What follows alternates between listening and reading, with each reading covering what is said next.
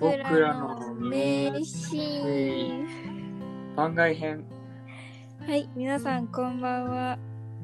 こんばんは。と愛知県の歌うたい桂です。札幌市の歌うたいあ北海道の歌うたい中原翔太郎です。はいえっ、と私たち2人が一緒にラジオを撮って配信したら面白いんじゃね？と思いつき誕生したのがこの番組僕らの名シーンです。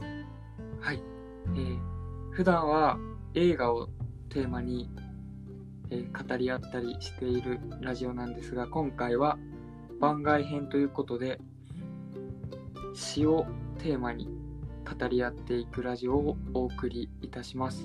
はい。えっと、普段の僕らの名シーンでは、えっと、映画を見た感想を語り合った後に、その映画の名シーンはここだを決めていくっていう流れでお届けしているんですが、はいえっと、番外編である今回は、詩について語り合った後にその詩を読んで感じ取ったものから、えー私たちがそれぞれオリジナルの詩を書いていってみたいと思っております。はい、がとうございます。えはいーということで今回の詩は、えー、桂ちゃんの方から説明を軽く、はい、お願いしたいと思っております。はい、していきます。えっと、今日、えっと、なんていうの？テーマにしていく、読んできた詩は、えっと谷川俊太郎さんのはいはい。君という詩です。うんえっと、谷川俊太郎さんは、日本の詩人はい。でもあり、えっと、翻訳家、絵本作家、脚本家をされてる方です。はいっていうウィキペディア情報です。はい。from Wikipedia。で、えっと、その君という詩は、1988年に出版された、えっと裸という詩集の中の一つの作品だそうです。はい。ということで、その君っていう詩を、えっと、読んでいってみたいと思います。そうですね。まずは。よし。君、あ読んでいい？よじゃあ、ちょっと振るわ、振るわ。急振りするわ。し、オッケー。では、桂ちゃん朗読で谷川俊太郎、君。君は僕の隣で眠っている。シャツがめくれておへそが見えている。眠っているのではなくて死んでるのだったらどんなに嬉しいだろう。君はもう自分のことしか考えていない目でじっと僕を見つめることもないし僕の嫌いな阿部と一緒に川へ泳ぎに行くこともないのだ。君がそばへ来ると君の匂いがして僕は胸がドキドキしてくる。夕べ夢の中で僕と君は二人っきりで戦争に行った。お母さんのこともお父さんのことも学校のことも忘れていた。二人とももう死ぬのだと思った。死んだ君といつまでも生きようと思った。君と友達になんかなりたくない。僕はただ君が好きなだけだ。っていう詩です。はい。えっと、そんな感じで、えっと、お話ししていこうと思っていますが行き、ましょう。はい。えっとねこの今回のこの「君」っていう詩は私がまあこれこれがいいって選んだんだよね選んだんだけど、えっとねえっとねもうねもうどうしようどどうやって話そうかななんかもともと好きな詩で。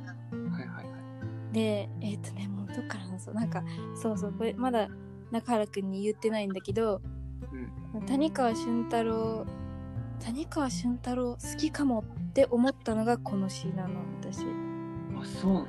そう。でしかもこの詩として読んだんじゃなくてうん。これ合唱曲になってて。マジで？すごくない？すごすごいかはわかんないけどですごいいいんだよ。だって私が現役中学女子中学生だった時に、うんその中学校私は歌ってないんだけどうん中学校のあと私じゃない他の人たちが歌ってたの。そして歌詞が衝撃的じゃない？中学生が合唱で学校で歌うってなったらさ。と思ってる私は。あそそういう意味のすごい。かそうすごい。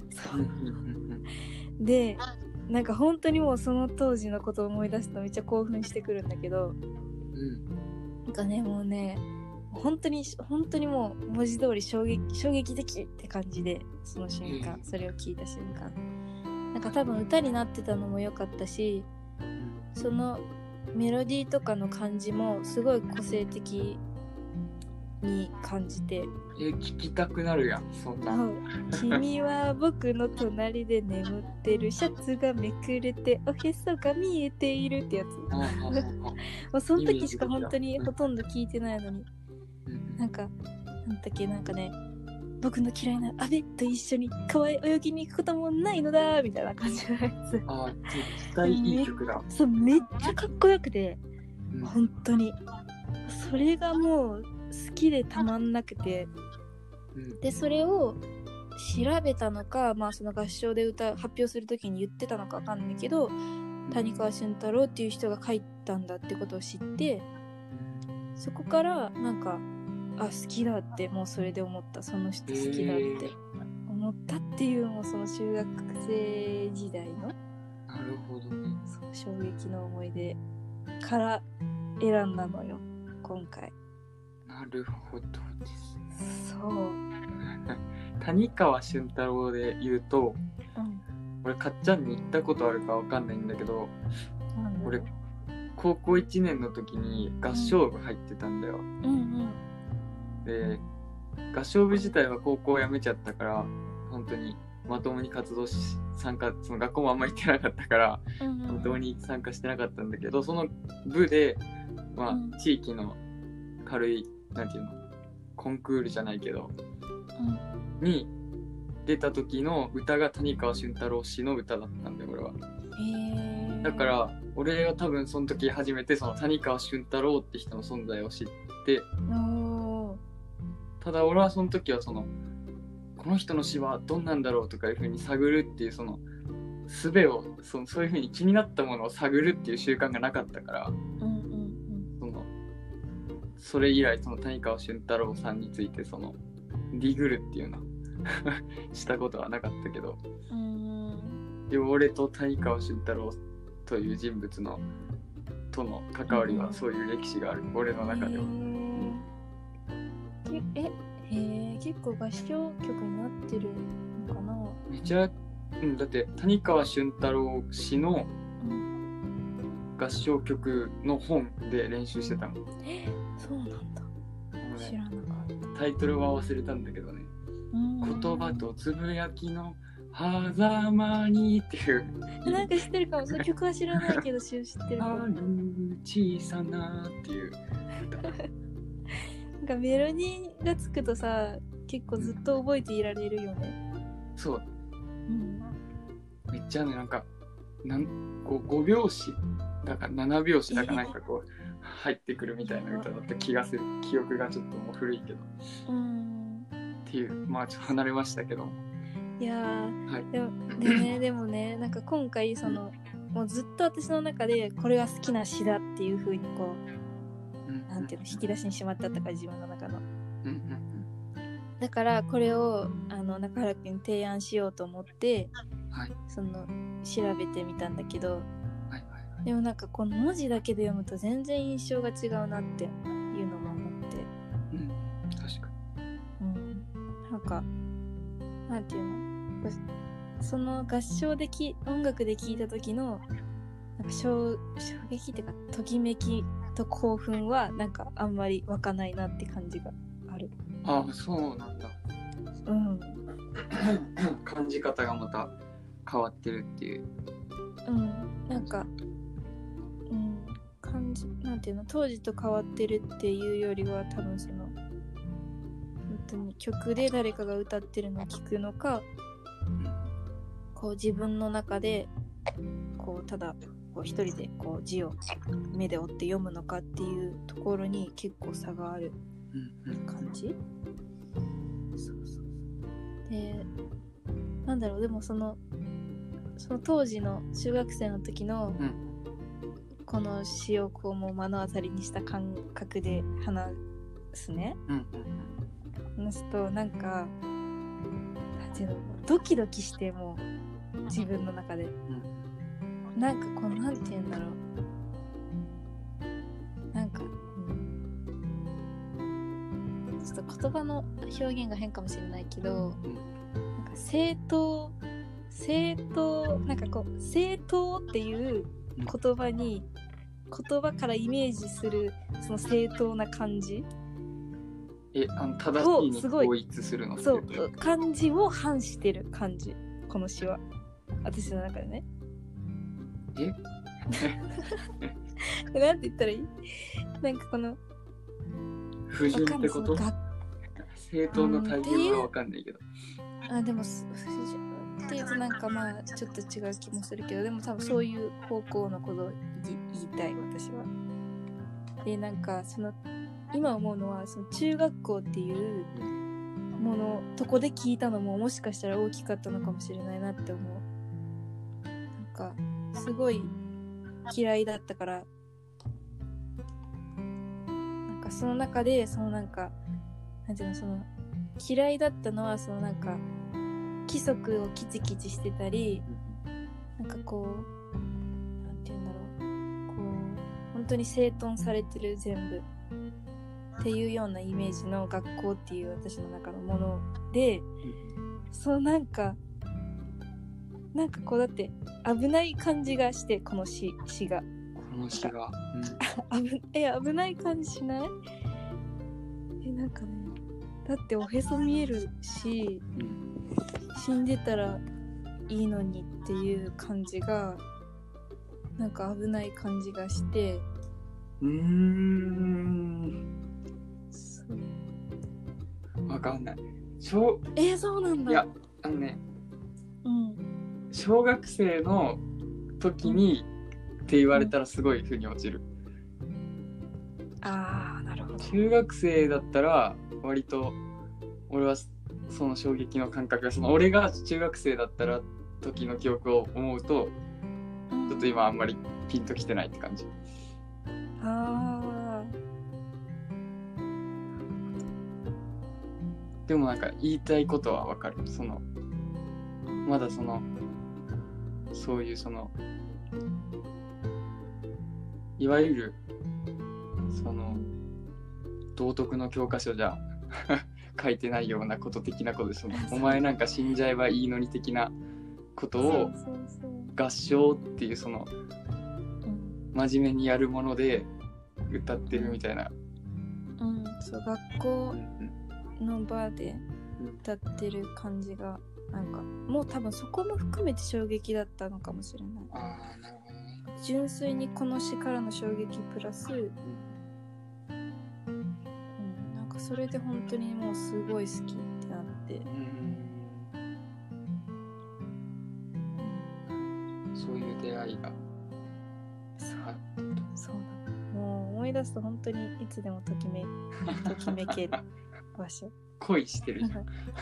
恋恋だね。愛より恋って感じ。そう。詩のいいところだよねそのなんか一生ものだよね。なんかし好きな詩ってさ。あめっちゃわかる。わかるよ。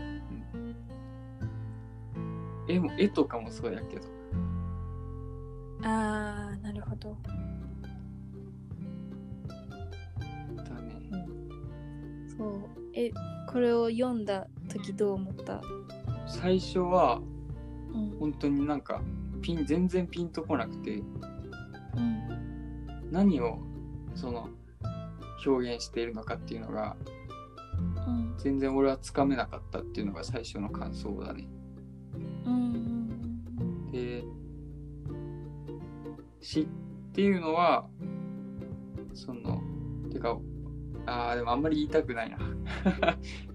その俺の中での詩とかも含めて全て表現するとはどういうことかということを突き詰めて考えたことがあってでそれがどういうことかっていうのはちょっと今口にしたくないからしないんだけどうんそこを起点に考えるとそのうん何か表現物を見てよくわからない時っていうのはうんそのいくつかなぜかっていうことがあるんだけどそのこの詩を読んだ時俺がなんかわかんないなってなったのはうん。あのこの詩が力が足りないその要は表現してる側伝える側に力が足りないというよりは完全にもう100ゼロであ俺がこの表現していることについてのうん。その経験なり記憶なり感じたことなりがなかないからうん全然わかんないんだなっていう感覚を覚えたっていうか。そうだからその引っかかるところはすごくあってその君はもう自分のことしか考えていない目でじっと僕を見つめることもないしとかうん。いうところとかはすごいなんかんっていう風に引っかかりはあったんだけどうん。詩をもう一遍全部通してうん。読んだところこの詩がその書かれるにあたって存在していた何かしらそれは実際の体験かもしれないし道端に行って見つけた何かものかもしれないしあるいはその物体を伴わない概念かもしれないけれどその対象がうん。全然な何を言ってんのかわからないっていうのが感想だった最初の。なるほどね。確かに自分の中になんていうのないものはわかんないもんね本当に。そうだね。だからなんかうん。ブルックリンのある町角に咲いている日本にはない花についての詩とかを読まされても俺多分全然わかんないし その詩が美しかったりしたら何か感じるものはあると思うんだけどうん。その本当のところはっていうかそのなんかわかんないなみたいな 感覚。そんな感覚。俺の本当に全く知らない何かを歌ってるっていう感覚を最初は覚えた。へえおもろ。でその上でうん。なんとかこうこっちからこうすごくこの詩をつかみに行こうと思って何回も何回もそう読んだんだけどうん。最初はもしかしてこの「君」っていうのがうん。僕の分身というかうん。その鏡に映った自分的なその自分の中にいる自分を見つめているもう一人の自分のことなのかなっていうことを思いながらもう一回読んでみたんだけどそれでは明らかにないということは分かったって感じ。そのうん。あこの詩の中に出てくる「僕」と「君」は完全に切り離されてるもの。その他他者だっていうのはうん。なんかすごく感じて。面白い。でもそうするとなおさらわけわかんなくなって。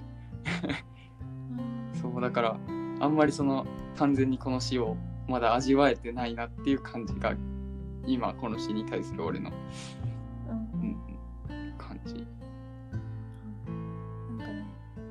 すごいこの話していく中で、この詩大好きだけどこの詩について誰かとこういう風に喋ったことって多分一回もなくて、うんでそれを今初めてしてると、うんなんかこの本当にこうなんていうの頭脳の場所じゃない場所で私はキャッチしてるんだなってうん。この詩を。なんか感覚うん。なんかこう言語っていうこの文字っていう時点でも、まあ、多かれ少なかれなんていうの頭脳な部分かもしれないんだけどでもその文字文字を、まあ、頭脳をちょっと使いながら読んでる中でもなんかこう雰囲気っていうか空気感っていうかなんかその、うん、言葉にできないしにくい場所だなって場所で自分はキャッチしてその場所を、まあ、共感みたいな部分としてこうなんか押せてこの詩を押せるから好きみたいな感じなんだなっていうのが俺分かって、あ、うん、最後まで聞きます。あそう分かって。まあだからなんかこの言葉としてこう喋るこのラジオに持ってきちゃったなって思ってる。言葉にできない場所をどう乗り越えようって感じ、あのお俺今さうん。かっちゃんが説明してくれたことが、うん。1から10まで何一つ分かんなかった。どういうことって思った今。思ってる。やば。めっちゃ衝撃的。いやあのねいや分かる分かるんだけど分かんないみたいな。そのだからかっちゃんがこの詩についてうん。その詩のその文章的な部分。うん。その言葉が言葉によって表現されている部分とかをこう感じ取っているわけではなくてうん。この詩というもののその存在が醸し出しているそのうん。存在感のようなものをうん。にすごくこうフィールしてるというかうんうんうん。っていう話なんだなっていうのはなんとなく分かったんだけどうん。つまりそれってどういうことっていうことが全然分かんないっていう。なるほど。私の言ってる意味はわかるけそどう。どどういうふうに自それを分感じていてそそれはどどういうものかっちゃんにとってどういうふうに映ってるのかっていうのが全然つかめてないというか。衝撃的。ななんか何が衝撃的かっていうと、うん。私ってそこで感じることめっちゃ多くてほうほうほう、曲とかでも。うんそれをなんかこんなこんなに気の合うこんなになんかこんだけ語り合ってて楽しい友達である中原くんとその場所がこう共感っていう形ではいはないんだっていうのがめっちゃ衝撃的。すごい本当に。やばい。いやなんていうのかなそういう感じ方をするかどうかの話で言ったらうん俺もすそのすることはあるからうん多分その全く別次元の話というかお互いの中に共有できてないことではないと俺は思ってるんだけどうんうんうん。俺がでもそういうふうにそのつまり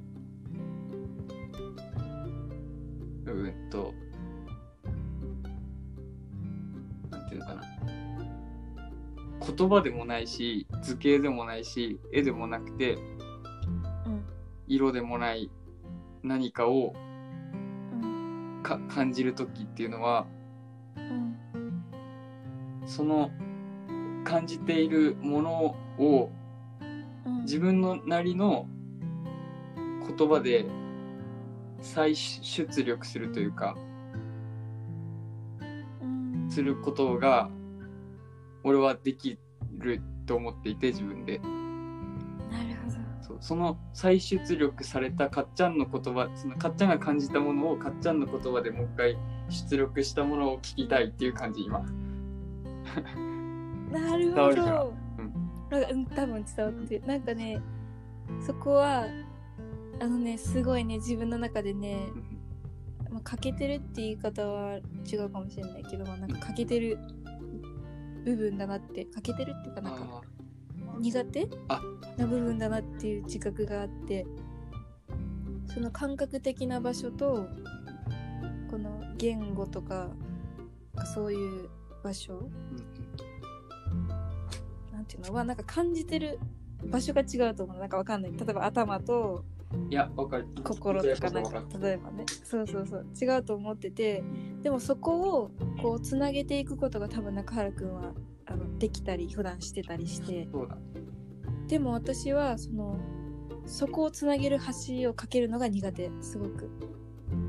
あでも分かったその多分だけどかっちゃんはうん。俺はこ言葉にするのはその別にできるとまでは言わないけどするんだけど、かっちゃんはなんとなくだけど絵とかに描いた方が出出力できんじゃないかなとか思ったりした。絵とかうん。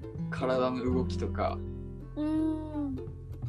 とそういうう右脳的というかうんうん。な方法で出力することの方がでやってるのかなっていうか感じを受けた今話を聞いて。そうな気がする。うんうんだから、うん。う歌とかには多分できるんだろうなっていう。うん。なんかこう究極こう歌詞がなくてもそう。なんか「ふーん」とか「ラララ」とかでもなんか表現できたりむしろその方が表現しやすい場合も時と場合によってはあるえー、感じ。あちょうどいいです。そしたらあの今日詩を書くから。え？なんでちょうどいいの？えだからそれを詩にしてもらえれば。え？どういうこと？どういうこと？だからそのかっちゃんがそのこの詩から感じ取ったものを詩という形で表してくれれば俺がそれをあ読めるから。そうね。そうそう。だね。あそうだね。そうだね。あそれめっちゃいいね。ちょうどいいという思いです確かに。この説明っていう形じゃなくてね。そうそう。言葉で表現として。そうそううん。いいねいいね。え私もすごいもうなんか満腹みたいな感じなんだけどさ。そうなの えなんかもうもう詩書いてもいいくらいな気持ちなんだけどさ。俺まだまだ足りないんだけど。足りなかった。じゃあこの詩からまだ俺何にも感じ取れてないというか この詩を理書解できてないえどうどうしよう。なんかでもそうまあしゃあしゃあないよな。かそのうん。詩集とか読んだらさ詩の解説とかがついてたりするじゃないうん。だからちゃんとそういうのもよよ読み今後読みたいなとは思うね。なるほど。ね谷川俊太郎さんの詩集を買おうと思います。うん。うん。その上でもうちょっ今と喋りたいな俺は。ああいい。なんかこれってどういうことに。うん。他のもの詩とかでもねうんうんやりたい。何かこのこの詩でうん。いい意味わからんところはうん。死んだ 死んだ君といつまでも生きようと思ったっていうところでうん。死んだ君っていうのはもう死んでるわけじゃん。うん。といつまでも生きようと思ったっていうのがどういうことっていう。その、へーの、おうん。俺は分かんなくて。うん。なんかいや本当にここも説明ができなくてめっちゃもどかしい感じなんだけどすごいわかるよ私。え この感覚感覚なんて言ったらいいの？なんかあるもんそういう時。なんて言ったらいいんだ。いやーやっぱりだからその最初にも言ったけど俺のその俺がそのちゃんと知覚して記憶できてないものが内包されてるんだろうなっていう感じこの詩には。あるいはちゃんと俺も知ってるものかもしれないけどそれを俺がその紐解けてないというかうん。こ俺俺の感受性の問題というかうん。うん。うん。かもしれないけどなんかねうんその英語を読んでるみたい。全然。こその英う読めるけさど入ってこんみたいな。そうそう。中学レベルのさ文法分かってればなんとなくその単語とかで、あおうおうおうみたいな。なんとなくこういう感じかなみたいなのは分かるけどみたいな。うんうんうんでもちゃんとその分かんないみたいなね。そんな感覚。理解はある程度してるけど本当に感じきれてない。言葉文字通りの意味はわかるんだけど、うんうんうんそのニニュアンスの部分というかニュアンスっていうとちょっとそのなんか違うそど。こそのなんていうのそこの言葉そのもの私もささっき説明したのでさ言葉そのものじゃないところの部分で自分は好きって思ってるってことじゃん私じゃあはは。多分だから感じれてるんだよ。だからこの詩をちゃんと読めてるんだよ。俺は読めてななんか言いたいのはその例えば日本語でそのバカっていう言葉があるじゃん。うん。けどその文脈があるじゃない？どんな言葉にも。うん文脈とシチュエーションがあってめっちゃくちゃね。喧嘩した後仲直りした恋人が恋相手に対して言う「バカ」と 本当にもうもうこいつ殺してやろうかみたいな時に言う「バカこの」みたいな。バカは文章に書き起こすとうん。どっちもバカ。相手を侮辱する言葉みたいな意味でうん理性で理解はできるけどうん。その今言った2つのパターン恋人が言う「もうバカ」と「バカ」でねこの「バカ」って全然違うじゃない。内包しているそれが。違うね。そのだから言葉の部分はだからバカの辞書で引いた意味みたいな。うん。ところはもちろん日本人だから読み取れてるけどっていう感覚なのよ俺今。うんすごいよくわかった。今の説明。だからでもでもやっぱり何何かがそこにあることは輪郭としてなんかこうなんていうの？ガンツガンツって感じ 理解できないものが目の前にあるってそのあるということはわかるけれどそれが何かはわからないみたいなああ。うんうんうん。だから感覚でね。じゃあ詩を書きましょうかっていう流れに行くのが俺は今怖い。な でもどうどうして言ったらだから俺が今詩を書くとしたらそれについて書くこと、まあそれもいいか。その目の前にわからないものがあるということ。えもちろんいいと思う。の。詩になるわ。うんこなんていうの？これを読ん別になんかこうアンサーソング的なものじゃなくてもさそうアンサーソングっていうんだっけ？じゃなくてもなんかこれを読んだ自分のなんか状態を詩にしたらそうだねそうだね素敵だと思う。そうだねえー、でも もっと語り語りたい欲があるのよ基本的に俺は 何かについてなるほどね。まあいくらでも語れるよね、そう本当に。語れる、うん。まあ、この全然語れる。夕べ夢の中で僕と君は二人きりで戦争に行ったお母さんとのこともお父さんのことも学校のことも忘れていたっていうこのところめっちゃ好き わかんないって言いながら そうなんだ。あのすよかったでも。あの距離感がうん。すごい生まれてるっていうかあのどこ言葉で言うと「夕べ」だからうん。時間系列で言うとうん。あの昨日なわけですそのうん。前日のことを言ってるし部分じゃんこれ。夕べ夢の中だから。なのに俺が受ける感覚の距離感っていうのは全然昨日のことじゃなくてもっともっと、なんていうの？それこそそのぜ前世とかいう規模の遠い遠い記憶みたいな距離感をここの文章から感じれるのよ。それがすごいすげえってなるっていうか。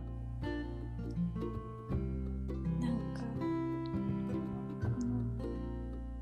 戦争っていう言葉が言葉なことがちょっとあんまり自分の中ではなんかこうピンとこないポイントではあるんだけどその行った先が戦争っていうことが。でもなんかこうなんていうの？なんて言ったらいいかな？なんかこううん、なんて言ったらいいかな？こうお母さんのこともお父さんのことも学校のこともっていうなんかこのこの3う点ん。が、ていうの？すごいこのなんか現実的っていうか。うんうんうん。なんかこの現実まあ現実的、まあ、学校でも仕事でもそうなんだけど。このなんかさこうライブハウスに行って楽しんでああもうなんか明日バイトだ現実戻るわみたいなあるじゃん。なんかそのなんていうの？そのライブ今言ったライブハウスみたいなそのなんか理理想というかなんかその現実からかけ離れた感じをそのなんか二人っきりで戦争に行ったっていうとこなのかなって感じうる。んでそのそこに行くためには行くためにはっていうか、まあ、行くにあたってその現実的なことお母さんなんかこう何々ししなさいって例えばね言ってくるお母さんのことも例えばこう自分が男だったら男なんだから何々しなさいって言ってくるお父さんのことも行きたくもないのに時間通り行かなきゃいけない学校のことも忘れ忘れていられたっていうか忘れてたっていうかなんかそんな感じを感じます。俺俺はこの、うん。か語るの好きだからさ。楽しくなって。楽楽しんでるよエンジンが。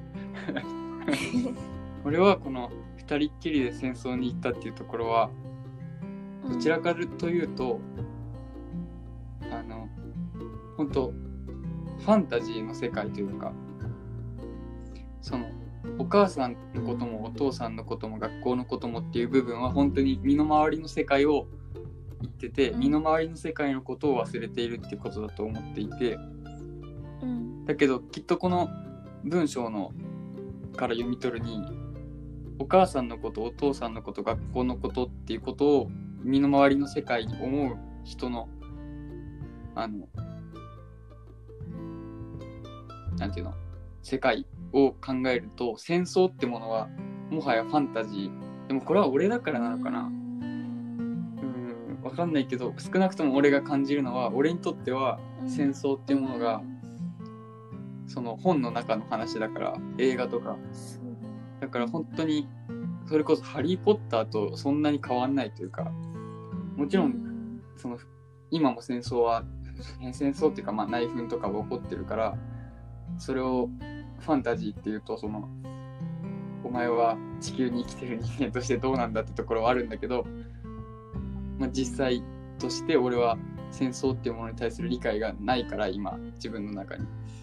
だからファンタジーでこのだから今かっちゃんが例に出したそのライブハウスのっていうところで言うと俺はそのライブハウスはもうファンタジーでは俺の中ではなくてその言い方とかもあるけどそのファンタジーでもあったりもするんだけどもっとこの詩から俺が感じるっていうか戦争っていう言葉を書かれて俺が感じてしまうのはもっともっと規模のでかいうん。なんか遠い世界にポーンと行ってうん。でしかもそこは理想郷みたいなところではなくてむしろ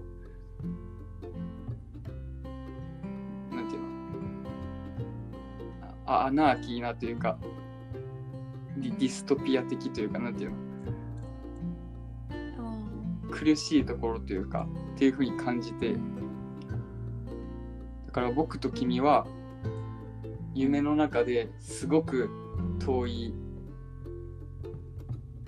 苦しいところに行っていてーうん。っていう流れに俺はなんかなんとなく感じているのよこは。うん。うん。いいとこ夢のようないいとこに君と二人でいられたっていう感じじゃなくて感じじゃないってことそうだねこのここまではね。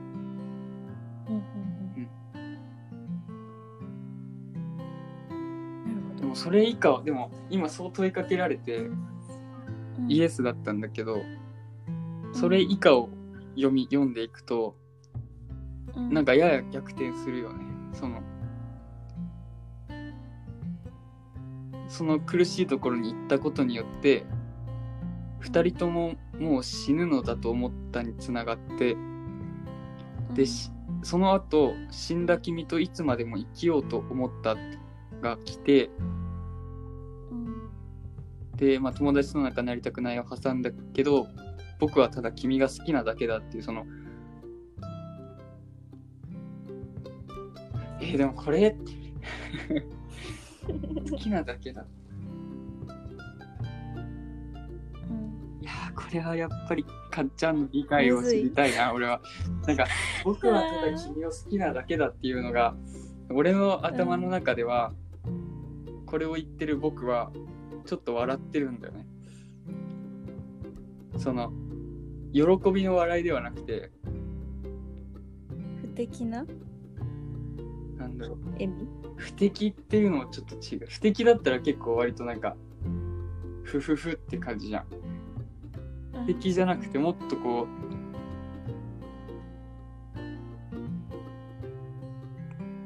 うなんかこの世の終わり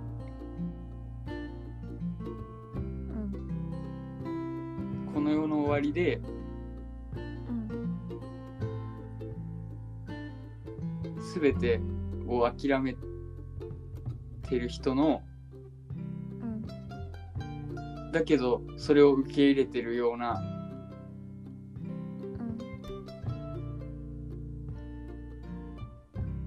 うわこれ言葉にできないの難しいな。言ってくれたとこまでは私の感覚ともマッチする。本当。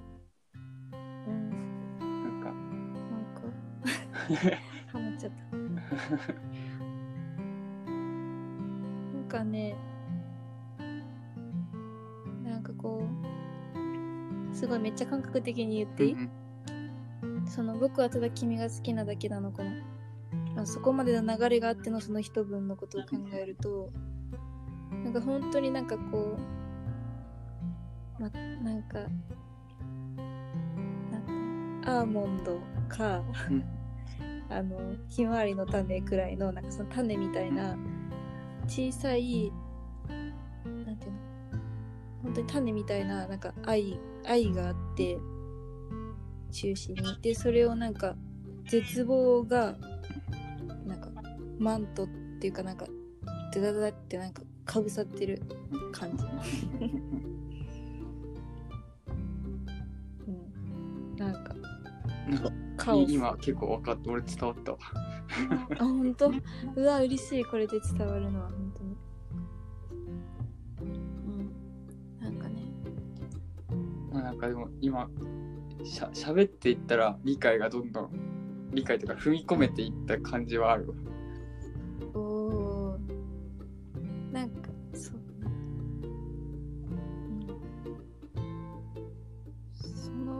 場所だなって思うその最後の一文だけじゃなくてこの詩全体的に。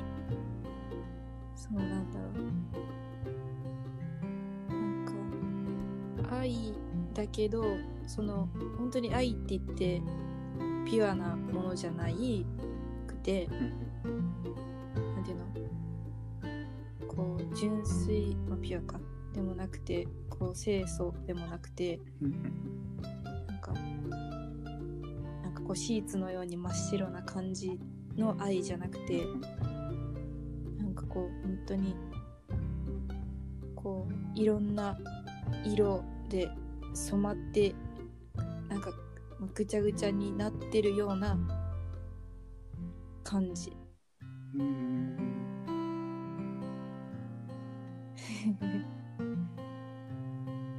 そうだね。そのそういうことその僕はただ君が好きなだけだっていう文字通りの意味とはかなり逸脱したものが確かに。この詩を通すとここから生まれてるというか生まれてるというかうん感じ取れるというか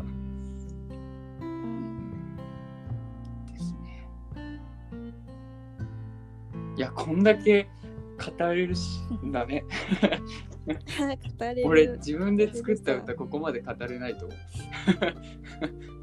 あー。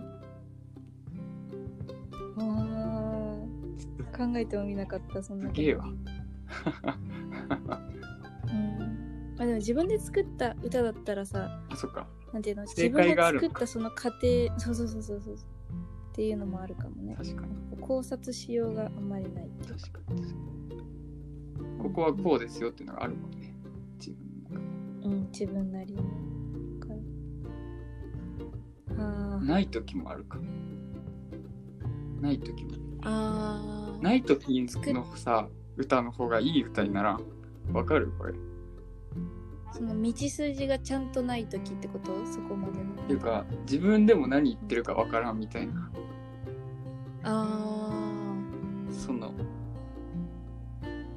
なんか例えばーうんいやうん。あわかるわかる。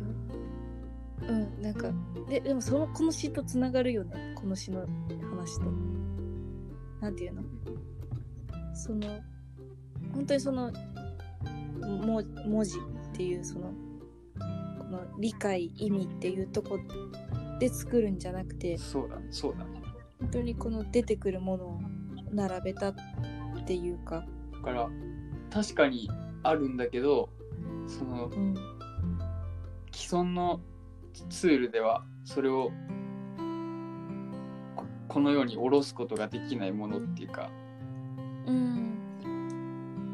なんか俺小学生の時の国語の授業で扱った文章ですごく好きな文章があって。うんちょっと思い出せないんだけどなんか夕夕焼けか虹か虹かな？虹うん。そのなんかの文章でその一字言一句は忘れてるんだけどあの言葉ではひ表現違う。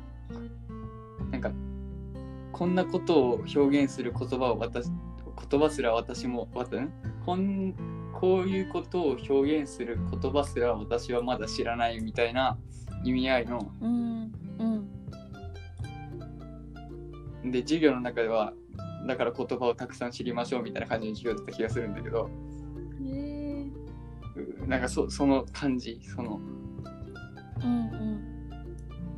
だから本当にそれこそ言葉じゃ足りないし表情でも足りないし動きでも足りないし下手したらおお音楽でもそれをここに下ろすことはできないけど確かにあるものみたいな。うん。ものを感じながら作った歌は好きだわ、うん。自分の歌でも。でもなんかあライブしたいからだけどなんか新しい曲やりたいみたいな時にうん。そういうものを感じたくてもそういうものってなんか感じに行こうとしても感じれないみたいなところがあって。うん。でだけど作ろ作ろうと思えば作れるわけよ。別に曲なんか。そのうん。ライターとか言って目の前にあるライターについて曲作ることなんてその別にそのあのうまくできるとは言わないけどまあ曲を作るっていう形にするってことは別にできるけどそういうのって本当にごゴミで。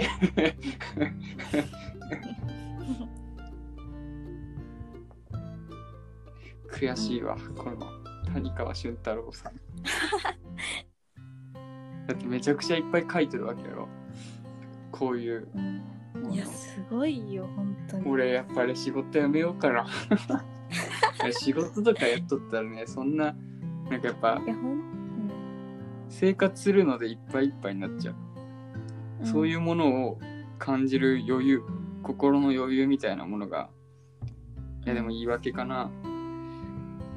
言い訳な気もする。いやまあ不可能ではないかもしれないけどさそうはなると思うよ。訓練が必要よ。というか強い意志が必要かもね。確固たる。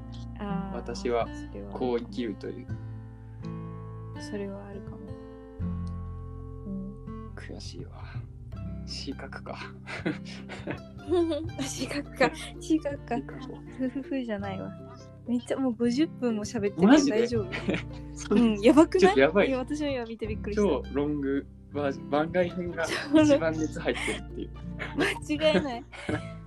えこれさえ？もうこのまま。えもうさえちょっと待って。次？もうさ詩をさこれでさ読むのは次のさ回にしてもよくない？確かに、キリがいいからね、今。うん。語り合いました。で、次回、うん。え、でも次回だったらなんかまたこの、詩を書くってなるとな。詩書かないで終わる？え？嫌だよ。あ、いそうか、書きたいものが。わかんないわかんないけど書きたい浮かんでるわけじゃないけど。あじゃ書いそでのこもチャレンジしてみたい終えて、うん。書いたやつを持ち寄って、うん。歌会の会を番外編の第2回に据えるか。よしそうしよそううしよう。ということで。えっと、エンディングにいいっちゃいますね。はい 急遽ね急遽。というわけで、第1回僕らの名シーン番外編ご視聴いただきありがとうございました。はいえっ、とこれからの配信もえっ、とこの次回に撮る予定のその詩を書いた様子もえっ、とまあえなんだね Spotify で聴ける形で、えー、と配信していきますので、えーチェックしていてください。はい。そして、このラジオ、僕らの名シーンの Twitter アカウントが、えーありますので、えー僕らの名シーンとかで検索してもらって、ぜひフォローお願いいたします。はい。えー、とその Twitter で、えっ、と、まあ、DM とかリプライとかで、えー、と感想とかも、えーお寄せいただけたらなんか嬉しい気持ちになると思います。よろしくお願いしますくお。願いします。では、ということで、今回はだいぶ、はい。だいぶね、本編より伸びるという熱の入りようで企画してたこともできないという 尺になりましたけども、はい、また交互期待ということで、ということではい。ということでありがとうございました。バイバイ。バイバイ。